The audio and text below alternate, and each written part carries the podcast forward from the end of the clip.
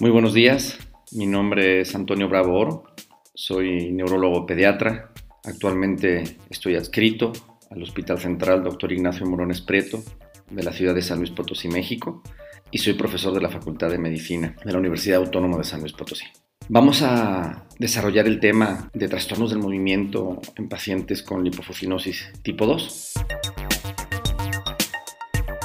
Como bien conocemos en la historia natural de la enfermedad, unos de los síntomas más frecuentes son diferentes tipos de trastornos de movimiento que pueden ir desarrollando los pacientes en el tiempo, en esa llamada historia natural de la enfermedad. Claro, principalmente predominan tres tipos de trastornos de movimientos. El mioclonus, que las mioclonías o mioclonus tenemos que definir muy bien, que tenemos un mioclonus epiléptico,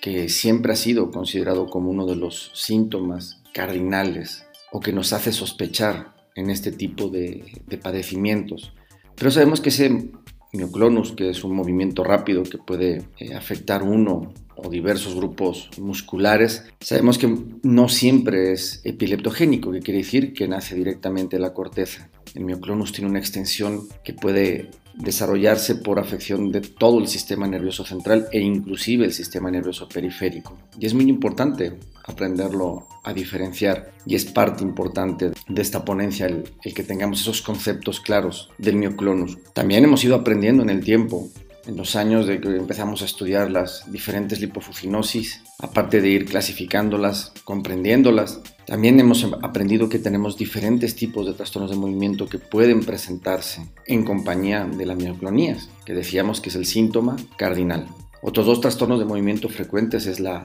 la ataxia, esa manifestación cerebelosa que inclusive tiene que ver mucho con parte de lo que es la fisiopatología del padecimiento, ya que sabemos que los pacientes van desarrollando en el tiempo una atrofia cerebelosa y aparece este trastorno de movimiento que es una incapacidad para poder generar una trayectoria de movimiento voluntario de forma coordinada, por lo que los pacientes en el tiempo van manifestando problemas de marcha, problemas para poder tener un adecuado sostén del tronco y va apareciendo este titubeo o este movimiento descoordinado que van desarrollando los pacientes hasta llevarlos a, una, incapacidad o discapacidad permanente. Y uno de los trastornos de movimiento más complejos y difíciles de tratamiento, que no decimos que sea tampoco fácil el tratamiento de la ataxia como tal o de las micronías, pero lo que es la distonía, ¿no? Ese trastorno de movimiento donde grupos musculares generalizados, la mayoría de los casos, sobre todo en lipofuscinosis tipo 2, los pacientes tienen esta cantidad de movimientos y posturas que van haciendo cada vez más discapacitante la enfermedad como tal.